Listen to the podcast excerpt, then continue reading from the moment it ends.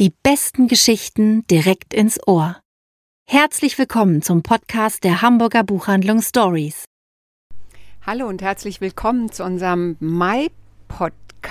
Ich hoffe, Sie und ihr seid gut in den Mai getanzt, ähm, ohne Maske diesmal. Ja! Und bei uns im Büro sind diesmal nur Sarah und ich. Hi Sarah. Hallo Anne. Eine kleine Frauenrunde. Ähm, und bevor es losgeht, haben wir ein wirklich, wie ich finde, besonders schönes Mai-Gedicht zum Start in den Podcast gefunden. Oh ja, und es kommt von Erich Kästner. Im Galarock des heiteren Verschwenders, ein Blumenzepter in der schmalen Hand, fährt nun der Mai, der Mozart des Kalenders, aus seiner Kutsche grüßend über Land. Die Kutsche rollt durch atmende Pastelle. Wir ziehen den Hut, die Kutsche rollt vorbei. Die Zeit versinkt in einer Fliederwelle. Oh, gäb es doch ein Jahr aus lauter Mai. Ist das schön, oder? Mozart des Kalenders. Das finde ich ist so ein schönes Bild. Ja, total. Und der November ist der Maler des Kalenders, oder? Der Gustav Mahler. Wow. Sarah, wer fängt eigentlich an? Ich fange Du an. fängst oder? an, Anne, Ich fange genau. An, genau. Und ich habe. Die Zeiten bieten ja gerade nicht so richtig viel zu lachen und ich habe eine Art literarische Wärmflasche für die Seele mitgebracht. Ein Buch, was so unbedingt gute Laune macht und ein solches Highlight ist in diesen Tagen, dass ich es unbedingt mit Ihnen und euch teilen möchte. Geschrieben hat es Bonnie Gamos und es heißt eine Frage der Chemie. Wir begegnen darin Elizabeth Zott. Elizabeth ist eine junge Wissenschaftlerin, sie ist Chemikerin, sie forscht an der Theorie, äh, an einer Theorie zur Abiogenese. Das ist irgendwas Kompliziertes mit Molekülen. Wer es genauer wissen will, muss es ähm, bei Wikipedia nachschlagen. Mm, Sie ist brillant. Sie ist besessen von dem, was sie tut. Sie ist wahnsinnig ehrgeizig. Nur leider total erfolglos, weil sie ist einfach zur falschen Zeit und mit der falschen, mit dem falschen Chromosom geboren. In den 60er Jahren in den USA, in denen das Buch spielt und leider nicht nur in den USA, sind Frauen an den Universitäten ausschließlich in der Kaffeeküche oder mit einem Stenoblock auf den perfekt bestrumpften Beinen vorzufinden. Elizabeth hat aber eine kleine Tochter zu versorgen. Sie ist alleinerziehend und deswegen ähm, nimmt sie ein Angebot an, eine Kochshow zu moderieren. Kochen um halb sechs oder kochen um sechs, das habe ich vergessen. Und sie moderiert und sie gestaltet diese Kochshow genauso, wie sie geforscht hat. Sie ist davon überzeugt, dass Chemie Veränderung ist und ein Lebensmittel von A nach B zu bewegen, ist letztendlich auch ein chemischer Prozess. Und mit dieser ungewöhnlichen Methode des Kochens und der Haushaltsführung wird sie wahnsinnig berühmt und fasziniert und begeistert ein Millionenpublikum. Ihre Show wird eine der berühmtesten des ganzen Landes obwohl oder vielleicht auch weil sie immer am Ende der Sendung zu nichts weniger als zur Weltrevolution auffordert. Sie ruft nämlich ihren ZuschauerInnen zu, verändern Sie nicht Ihren Speiseplan, sondern verändern Sie Ihre Rolle in der Welt. Und Elizabeth Zott und ähm, ihre Mitstreiter und Mitstreiterinnen sind mir wirklich von der ersten Seite an total ans Herz gewachsen, weil sie mit so viel Chutzpe und Gottvertrauen, aber auch mit so viel Veränderungswillen dran setzen, die Rahmenbedingungen ihrer Welt zu gestalten und zu verändern. Das ist einfach nur schön, herzwärmend, macht wahnsinnig gute Laune und legt sich wirklich wie so eine, ich sagte es eingangs, so eine literarische Wärmflasche auf die aufgeraute Seele. Also Anne, du könntest auch ein Gedicht schreiben, glaube ich. Ja. Das sagst du so schön. Ich liebe einfach auch das Bild der literarischen Wärmflasche. Ja, das ist doch, weißt du, wenn man so auf der Couch sitzt und, und ich habe wirklich dieses Buch gelesen und dachte, ja, ja, ja, das muss man, darüber muss man sprechen und das muss man lesen. Und ich habe es, glaube ich, seither schon fünfmal verschenkt, ähm, weil wir ja alle gerne im Moment irgendwas haben, was uns ablenkt, mhm. Eben auch nicht so ein No-Brainer, wo mhm. du hinterher das Gefühl hast, dein Hirn fasert so ein mhm. bisschen aus. Und genau. dieses Buch ist total perfekt dazu geeignet. Und das heißt, ich weiß nicht, ob ich es schon gesagt habe, ich sage es gerne nochmal, geschrieben hat es Bonnie Gamos, es ist ein Debütroman und es heißt eine Frage der Chemie. Und es wird bestimmt von Reese Witherspoon verfilmt. Könnte oh, ich ja, wetten. Könnte ich wetten, oder? Ja, total. oh, toll. So, wow. so, Sarah, und jetzt du. Ja, ich komme auch mit einem Buch, was vielleicht nicht ganz so als literarische Wärmflasche durchginge. Ähm, aber man kann sich wirklich richtig drin verlieren. Und ich wollte ehrlich gesagt auch überhaupt nicht richtig wieder auftauchen. Und es ist auch herrlich dick. Es ist herrlich dick. Ähm, es ist das der letzte, der dritte Roman von Anne Patry, wieder mal bei Nagel und Kimche erschienen, ähm, in der kongenialen Übersetzung von Pike Biermann, die die anderen beiden auch schon übersetzt hat, kosten 28 Euro und es ist wie ich finde, ein Meisterwerk. Ich bin ja großer Fan von Anne Patry, mhm. habe die zwei Vorgänger auch gelesen. Ähm, und ihr drittes Buch, was am wenigsten Beachtung ähm, bekommen hat, äh, zu Lebzeiten wird tatsächlich auch als ihr, ähm, ja, ihr Meisterwerk eingeschätzt. Ähm, und ich möchte mich dem wirklich anschließen. Es ist im Prinzip schnell erzählt, die Geschichte. Es ist eine Geschichte, wie wir sie sicherlich schon öfter mal gelesen, gehört haben.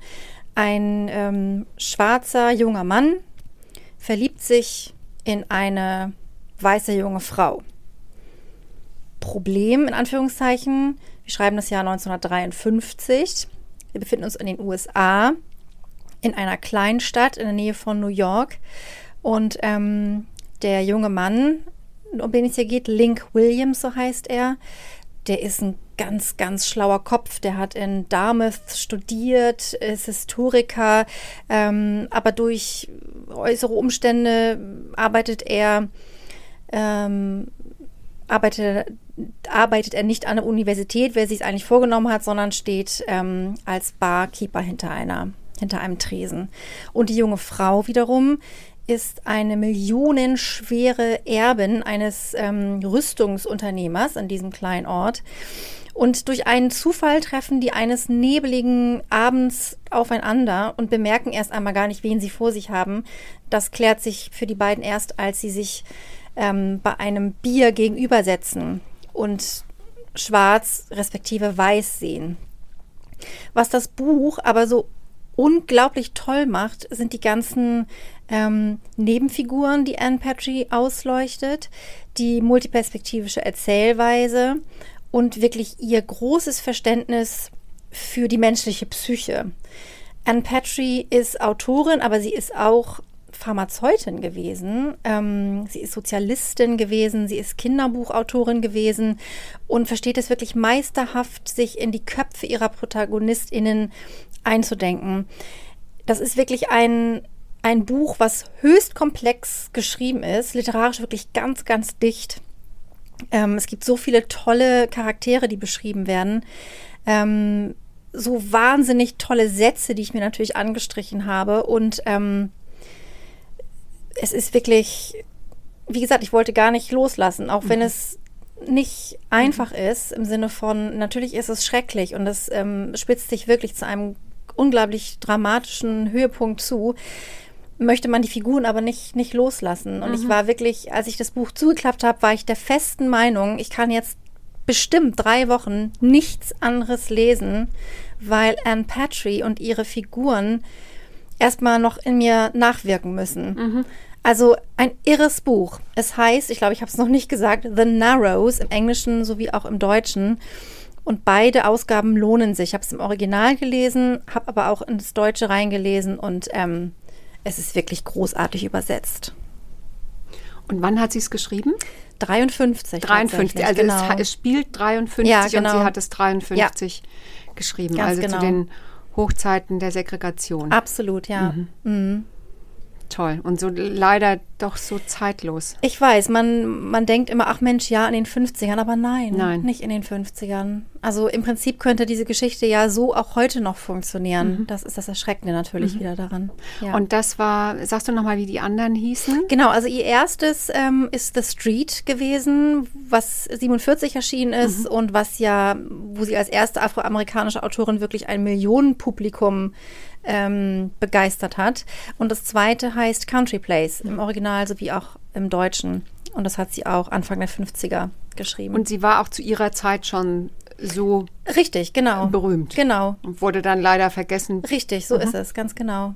Also nochmal ein ganz tolles, großen Dank an Nagel und Kimche, die eben ihre Bücher jetzt wieder in Neuübersetzung rausbringen.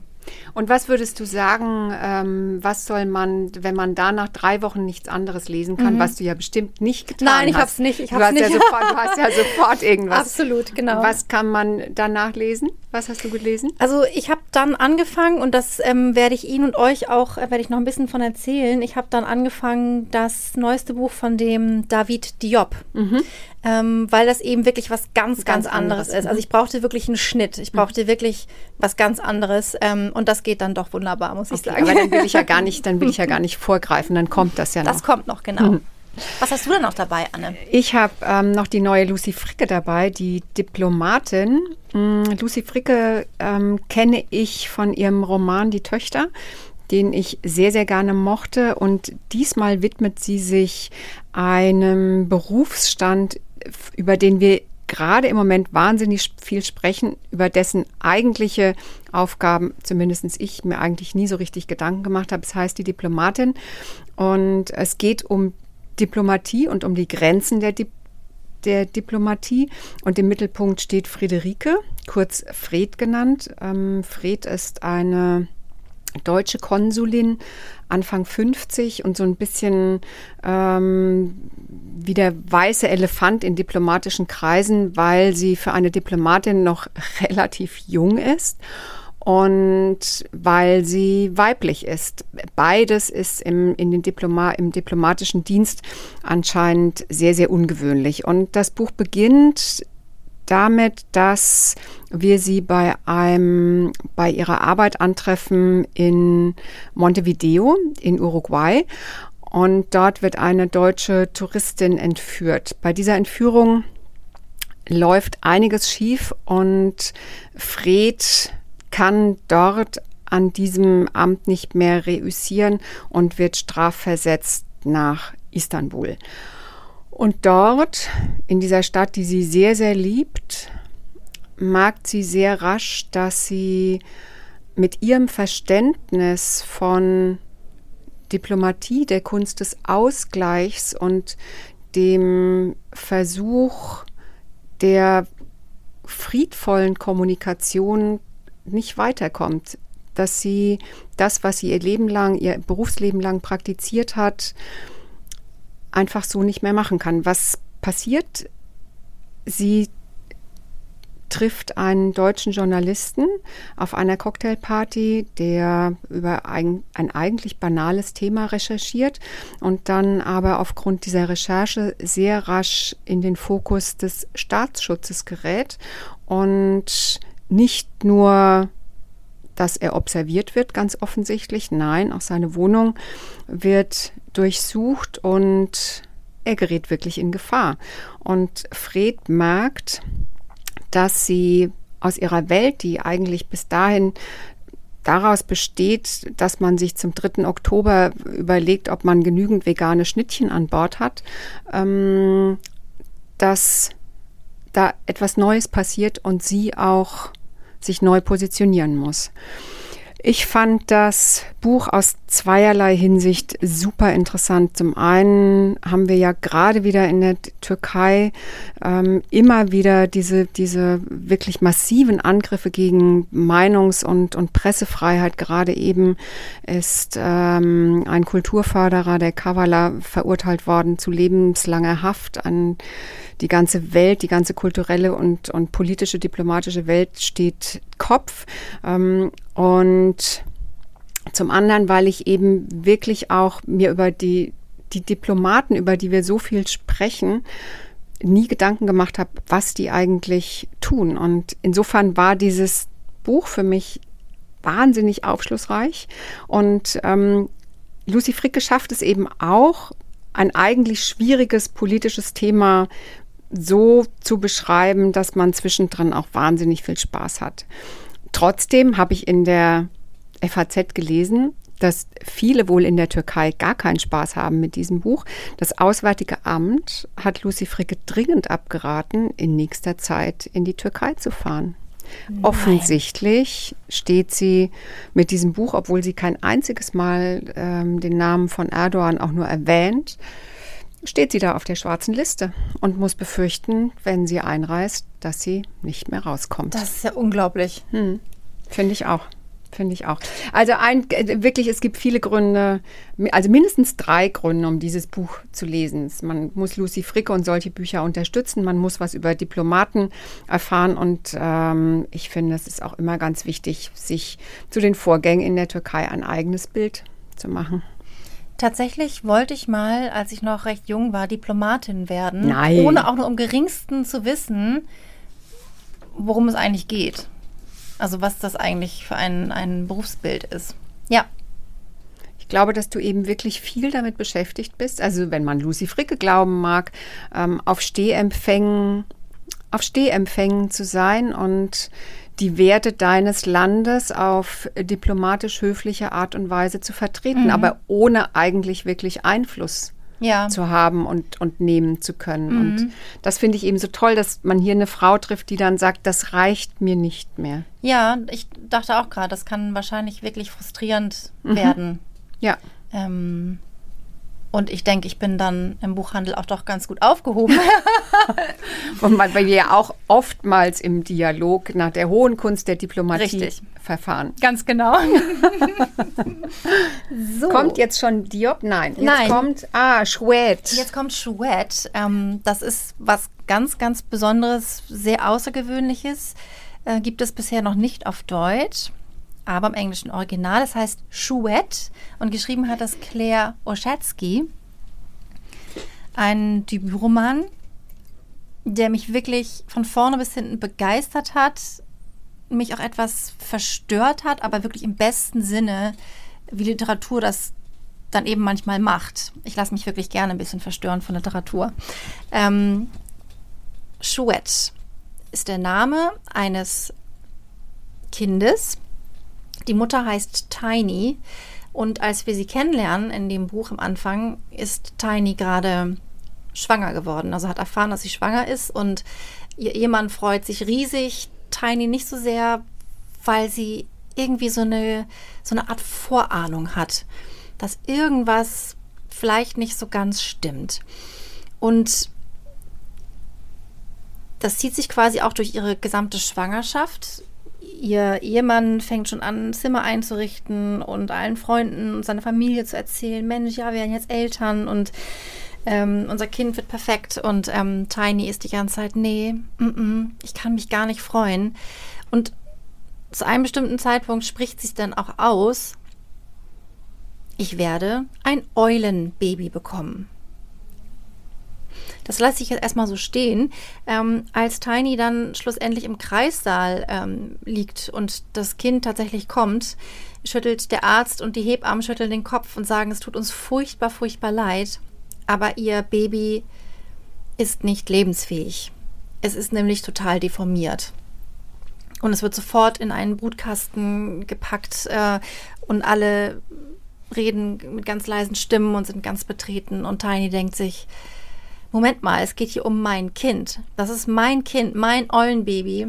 Und ich glaube, es ist lebensfähig. Und sie, wirklich, sie, sie geht aus dem Kreissaal, äh, alle, äh, helle Aufregung herrscht. Sie geht zu dem Brutkasten, nimmt ihr kleines, winziges Baby und geht nach Hause. Ähm, der Vater ist erschüttert, der Ehemann und Vater. Der ähm, fühlt sich ja fast schon betrogen, weil dieses Kind eben alles andere als perfekt ist. Zumindest nicht in dem Sinne, wie er sich das vorgestellt hat oder wie man sich gemeinhin ein perfektes Baby vorstellt. Ähm, er entfernt sich immer weiter von den beiden, bis er schließlich gar nicht mehr im selben, in derselben Wohnung schläft. Ähm, das Baby auch nicht sein, seiner Familie vorstellt.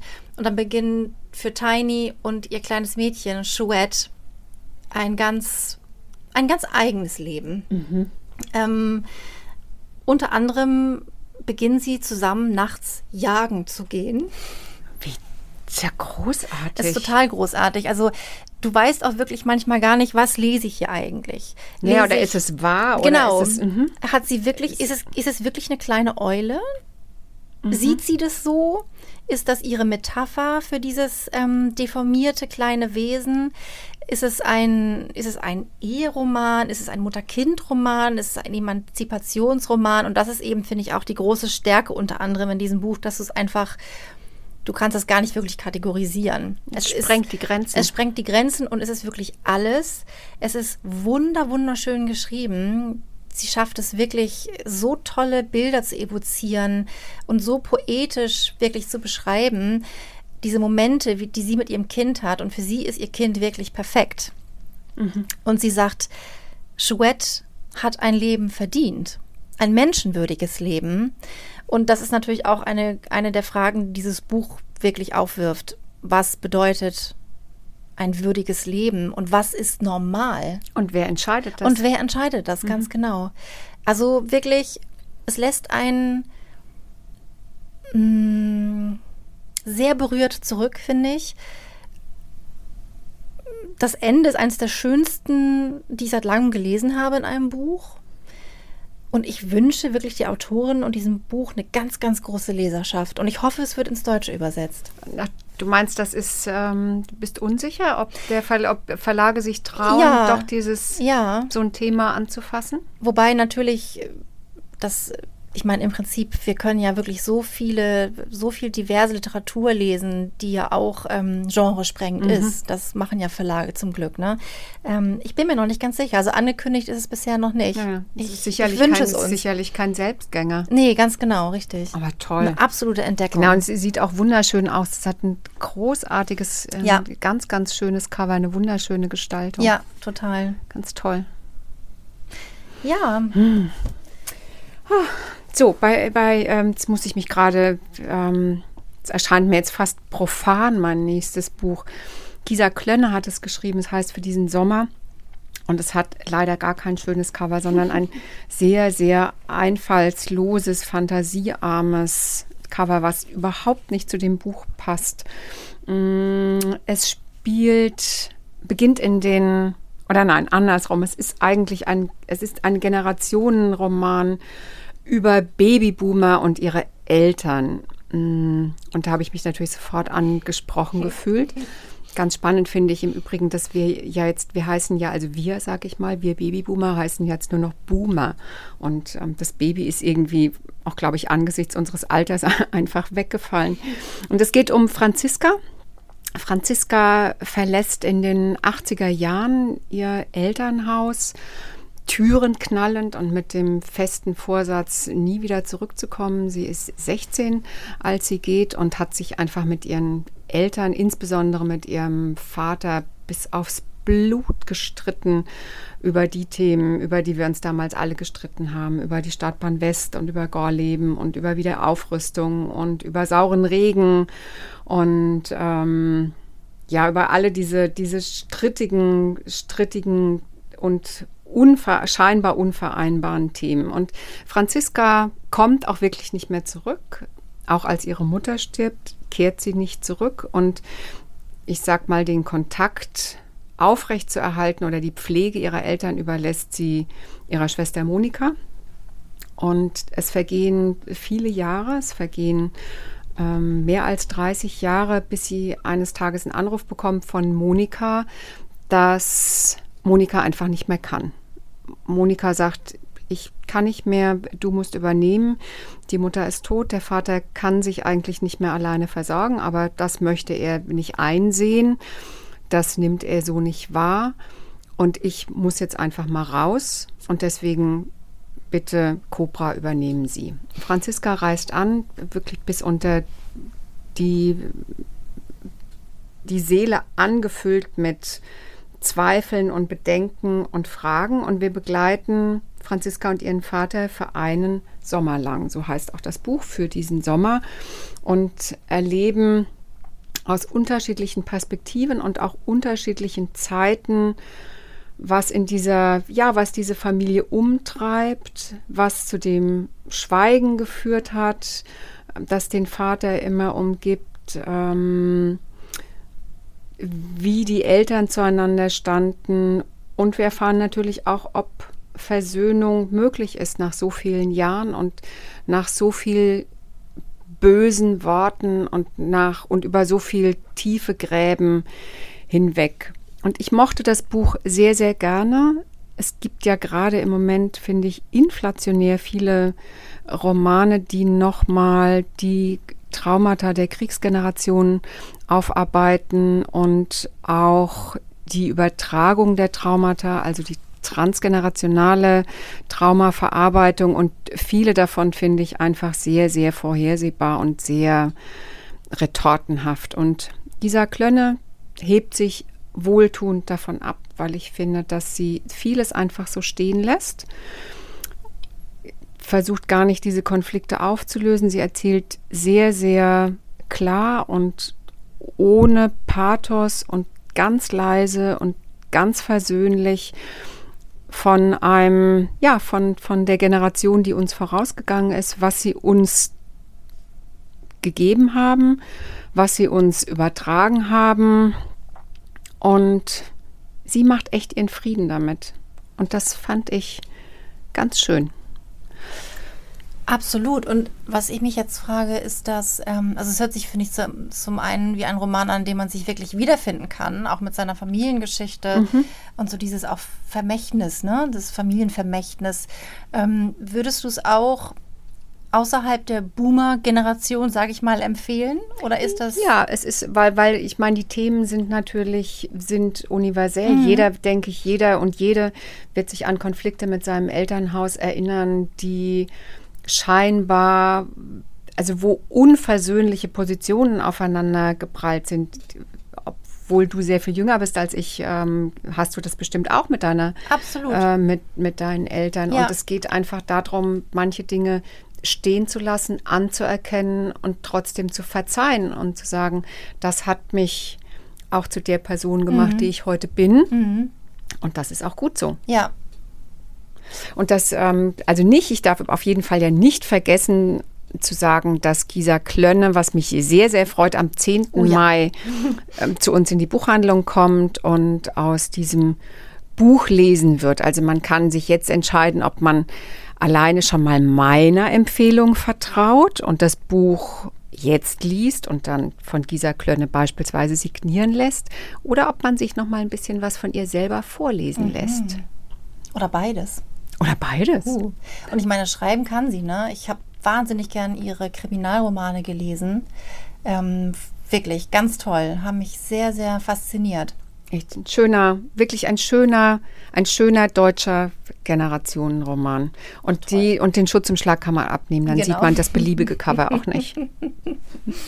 So, jetzt kommen wir zum letzten Buch unseres schönen Podcastes und das ist tatsächlich das Buch, was ich dann nach der Anne Patry, nach The Narrows dann doch zur Hand genommen habe und da bin ich auch noch dabei. Und es gefällt mir so gut, dass ich jetzt einfach schon mal ein bisschen was darüber erzählen muss. Mhm. Wie schon gesagt, es ist das neueste Buch von David Diop, ein franco-senegalesischer Autor, der in Paris geboren ist und im Senegal aufgewachsen ist und dessen Vorgänger Nachts ist unser Blut schwarz als erster französischer Roman den International Booker Prize bekommen hat 2021. Mhm. Das habe ich leider noch nicht gelesen, werde es aber unbedingt nachholen, weil ich finde, das hört sich auch wahnsinnig toll an. Und das neueste Buch heißt Reise ohne Wiederkehr. Und ich finde, das ist ein ziemlich gelungenes Cover. Absolut. Mich hat das sehr angesprochen. Total exotisch. Total, aus. ja. Mit so einem Papagei. So Flamingo-Rosa und genau. so einem Papagei da. Ganz toll. Ganz genau. Das passt auch wirklich ähm, sehr schön zum Inhalt. Denn es geht tatsächlich um eine Reise in den Senegal. Und zwar tat dies Michel Adanson Anfang des 19. Jahrhunderts. Mhm. Ähm, und zwar hinterließ er seiner Schwester Aglaya oder Aglaya ähm, seine Reiseberichte, und zwar seine inoffiziellen, denn er hat schon mal offizielle veröffentlicht, die aber ein ganz anderes Bild seiner Reise zeichnen. Und seiner geliebten Tochter, äh, zu der er zeitlebens ein nicht ganz so enges Verhältnis hatte, aber sie nicht äh, nichtsdestotrotz sehr geliebt hat, hat er nun seine tatsächlichen ähm, Reisehefte hinterlassen. Und die findet sie in einem, in einer Schublade eines äh, beeindruckenden ähm, Schreibtisches und fängt an zu lesen. Und wir dürfen eben mit ihr in diese Hefte reinlesen. Und das ist wirklich ganz, ganz faszinierend. Der Michel Adasson ist eigentlich ausgezogen, er ist Botaniker und Ethnologe gewesen, um Tiere und Pflanzen zu finden. Und er schreibt in dem ersten Abschnitt seines Heftes, und ich fand Menschen. So erzählt er uns von seiner Begegnung mit einem jungen Senegalesen, Diak, der ist erst zwölf, als er ihn trifft, der wirklich zu einem ganz, ganz engen Freund von dem Michel wird. Die machen sich zusammen auf eine wirklich unglaublich abenteuerliche Reise auf, zu Fuß, äh, mit ein paar Helfern und Trägern, ähm, um eine Frau zu finden, eine Heilerin, ähm, von der ihnen berichtet wurde, eine sogenannte Wiederkehrerin, die aus dem Totenreich wieder zurückgekommen sein soll. Man weiß nicht so ganz, ob diese Geschichte tatsächlich stimmt oder ob das eigentlich wie so eine, so eine Mythologie ist. Nichtsdestotrotz machen sich die beiden aber auf, um diese Frau zu finden und auf dem Weg auch noch jede Menge ähm, Pflanzen und Tiere äh, einzusammeln quasi. Denn der Michel hat vor, so ein 26-bändiges botanisches Werk rauszubringen. also wirklich totaler Wahnsinn. Und das Tolle an diesem Buch ist, es gab den tatsächlich, diesen Michel. Und der Autor David Diop hat eben seine Reisebeschreibung gelesen und hat jetzt diesen Roman geschrieben, der natürlich, wie das dann so ist bei äh, Romanbiografien mit Fiktion angefüllt ist. Wie gesagt, ich bin noch nicht ganz am Ende angekommen, aber das, was ich gelesen habe, ist wirklich toll. Es ist ähm, in so einer etwas altertümlichen Sprache gehalten, was ich persönlich sehr mag. Es hat so was sehr Süffiges, sehr Elegantes, aber auch. Ähm, und er erzählt wirklich auch von diesem ähm, er erzählt von, der, von den französischen Kolonien im Senegal, mhm. wirklich. Ähm, auch ganz ungeschönt wird hier erzählt und auch von den Anfängen des, des Sklavenhandels dann im, im 19. Jahrhundert. Mhm. Also höchst interessant, ein Stück Geschichte haben wir hier in der Hand. Toll. Und man kriegt doch, ich krieg, weißt du was, ich kriege jetzt total Lust, gerade nochmal unser Lieblingsbuch, unser, eins unserer gemeinsamen Lieblingsbücher von Lily King, Euphoria, oh, zu lesen. Oh, Anne, Euphoria. Ja. Was, ja? Ja. Absolut, genau. Das, ich glaube, oh, das wer, ist auch wer, so großartig. Wer, wer das mochte, mhm. mag doch auch das, oder? Unbedingt. Und auch wer zum Beispiel die ähm, Sabrina Janisch äh, äh, ähm, ja, wie heißt es denn? Ach du liebe Zeit. Ach du liebe hm. Zeit, ja, das ist ja eins meiner Alltime favorites Schön, dass ich jetzt den Titel vergessen habe. Der ähm, goldene Berg. Naja, Machu Berg. Picchu. Der goldene Berg. Ja, genau. Das heißt, Machu Picchu. Genau. Also wir sagen, wir sagen Frank, er soll es nochmal richtig in die Show genau. mit, mit reinschreiben. Mensch, toll. Ja. Was für ein, was für ein buntes Programm für den Mai. Ähm, was gibt es jetzt noch zu sagen, außer es gibt noch zu sagen. Es gibt zu sagen, dass wir uns freuen, dass wir endlich im Mai angekommen sind, ähm, dass wir unsere Masken weglassen können, dass die Sonne wieder scheint, dass wir das Urlaube anstehen. Genau, dass wir Abendbrote haben. Dass wir Abendbrote haben in Präsenz. In Präsenz. Mhm. Also es gibt jede Menge, ähm, es gibt jede Menge, auf das man sich freuen kann im Mai und wir hoffen, dass ihr und euch, äh, ihr und ihr, nein, was? Wollte ich jetzt sagen? Ihr und euch, doch. Ihr und euch. Das klang gerade so komisch. Also wir, Entschuldigung, wir wünschen gute, frohe, lichte und sonnige Tage und wir sind das nächste Mal auf Sendung am 5. Juni. Das ist der Pfingstsonntag. Bis dahin sagen Sarah und ich Tschüss. Tschüss.